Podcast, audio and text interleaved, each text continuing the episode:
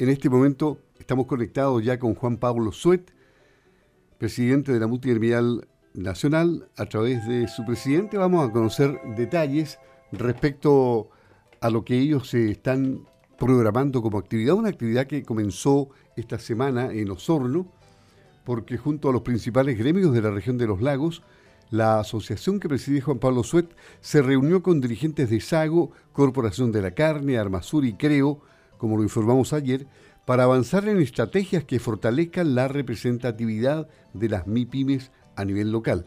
Pero este es un proyecto a nivel país. Van a recorrer el país y de eso queremos conversar justamente con él cuál es la programación que tienen y para que nos dé a conocer los objetivos, porque quieren llegar a un millón de MIPIMES. ¿eh? ¿Cómo está? Buenos días. ¿Cómo estás, Luis? Gusto, gusto saludarte. Buenos días.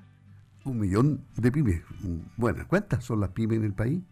Mire, son un millón doce mil micros, pequeñas y medianas empresas y otro millón eh, de, emprendedores que todavía no se formalizan. Según datos del Ministerio de Economía, en total hoy día hay casi más de dos millones cien mil emprendedores a lo largo del país que eh, están poco representados y que muchos de ellos obviamente necesitan visibilizar la ayuda que, que requieren para poder consolidar su empresa. Y de este más de un millón hay como 300.000 que tiritan, ¿eh? producto de la pandemia. Así es, bueno, tenemos los datos del Servicio de Impuestos Internos, que casi 120.000 eh, dejaron de facturar el año pasado, todavía no tenemos los datos de cuántas volvieron a facturar de esas 120.000 eh, durante el 2021. Y tenemos el otro dato de las caídas en ventas de las micro, pequeñas y medianas empresas, que en el 2020 llegó en promedio sobre el 50% números que son bastante preocupantes y que explican el, millón de empleos que, se perdieron que todavía, y que todavía no se recuperan.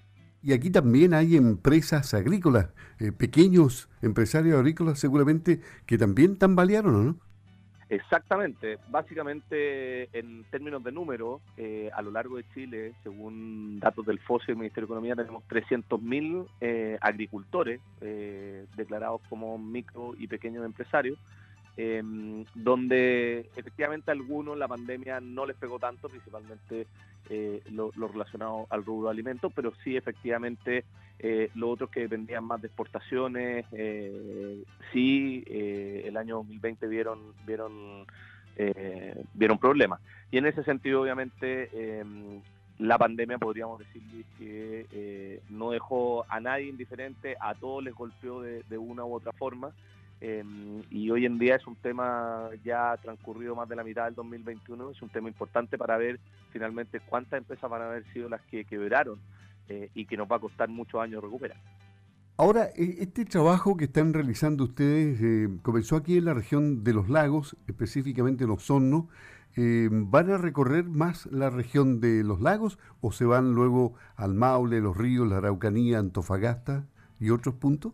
Así es, bueno, en, la región de los lagos eh, partimos partimos este trabajo donde, como bien decías tú, nos juntamos con, todos los dirigentes, con el presidente de la multinacional de Osorno, con el presidente de la multinacional de los lagos, con el presidente y vicepresidente de Sago, eh, y este proyecto continúa eh, ya después del 18 de la Araucanía, el Maule, Los Ángeles, Curicó, Antofagasta, La Serena y Punta Arena, donde vamos a pilotear un, plan piloto, valga la redundancia, para bajar a terreno, para, para ir eh, a las comunidades rurales, para, para empezar a fomentar más eh, las ideas que, representa la multinacional nacional, que es fomentar el trabajo, fomentar el emprendimiento, darle valor sobre todo a las nuevas generaciones de lo que implica trabajar, de lo que significa emprender, de lo que cuesta hacer una empresa, de lo que cuesta llegar a final de mes para pagar los sueldos. Y ese piloto efectivamente va a partir en los lagos, eh, en, la, región de los lagos, específicamente en las, en las comunas de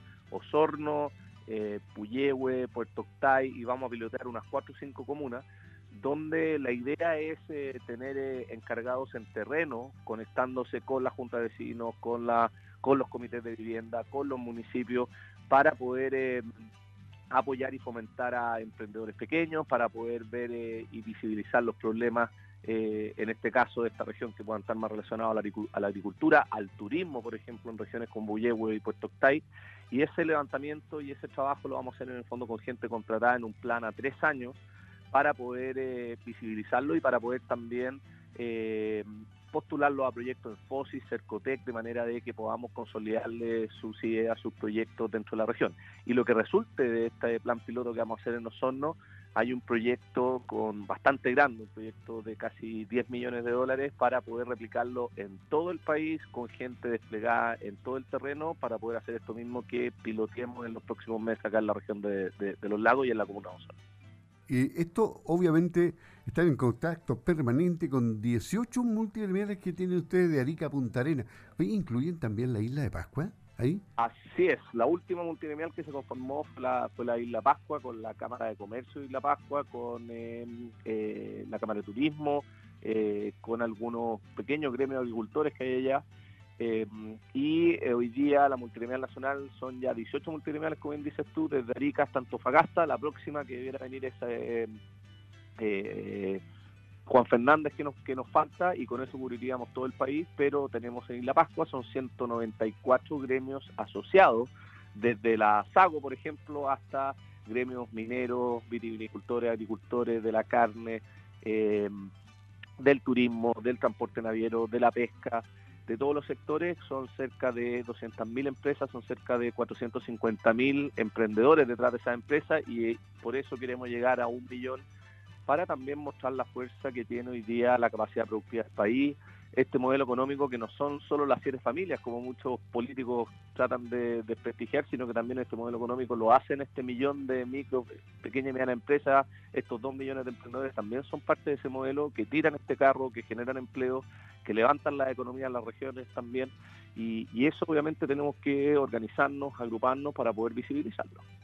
Ahora, eh, estamos en un escenario complicado eh, como economista. ¿Cuál es la proyección que estás haciendo en este momento? ¿En qué piensas? ¿Qué va a pasar con el país este año que falta, eh, un par de meses, el próximo y, el otro? Pues, porque se han hecho algunas proyecciones ya.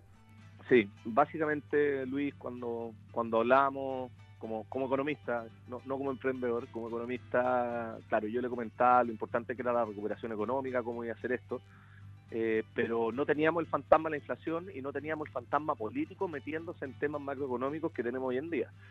Y efectivamente las declaraciones de parte de gente del Congreso contra el presidente del Banco Central son una muy mala noticia. A, lo mejor algunos creerán que bueno son solo declaraciones y que importan. Y la verdad es que importan mucho porque cuando la clase política se mete en la economía, eh, se expropian los fondos de la AFP, como pasó en Argentina, o se imprimen billetes para poder cubrir gastos, lo que genera inflación.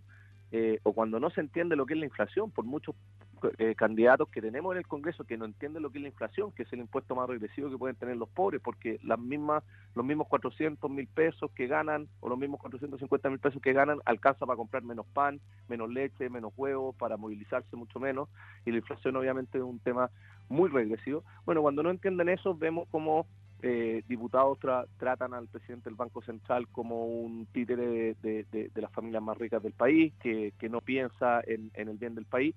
Y eso obviamente es bastante complicado, con una inflación en los últimos 12 meses del 4,7%, que el Banco Central ya dijo que podía llegar al 6%.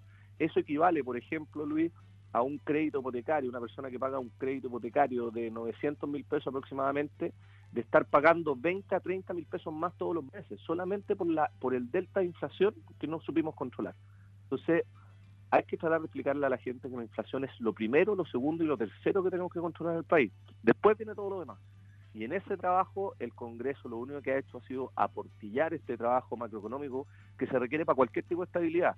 Si no, si no tenemos la inflación controlada, los créditos para las empresas el día de mañana van a ser mucho más caros, van a escasear. Si no controlamos la, inflación, el país no va a tener acceso a financiamiento para cubrir problemas sociales. Si no controlamos la inflación, no vamos a tener una política monetaria que nos permita crecer, que nos permita apoyar a las pymes, que nos permita apoyar a las regiones. Por lo tanto, todo parte por ahí. Y este Congreso se ha encargado de deslegitimar el trabajo del presidente del Banco Central. Estamos hablando de una convención constituyente donde no sabemos si la autonomía del Banco Central va a quedar eh, bien reflejada y bien resguardada. Por lo tanto, el escenario macroeconómico, eh, lamentablemente, ya no solo depende de las variables que ha dependido los últimos 30 años, sino que depende también de lo que vayan opinando ciertos políticos o lo que vaya decidiendo el Congreso o la Convención Constituyente para darle estabilidad a este país, lo que es una muy mala noticia. Juan Pablo Suet, presidente de la Multiunidad de Emprendedores de Chile, en campo al día de Radio Sago, hablando de los objetivos de la gira por el país para fortalecer las pymes, pero también dando una visión económica del escenario actual y del futuro. Muchas gracias, Juan Pablo, que esté muy bien. Un abrazo, Luis. Un agrado hablar como siempre con ustedes. Hasta luego, gracias.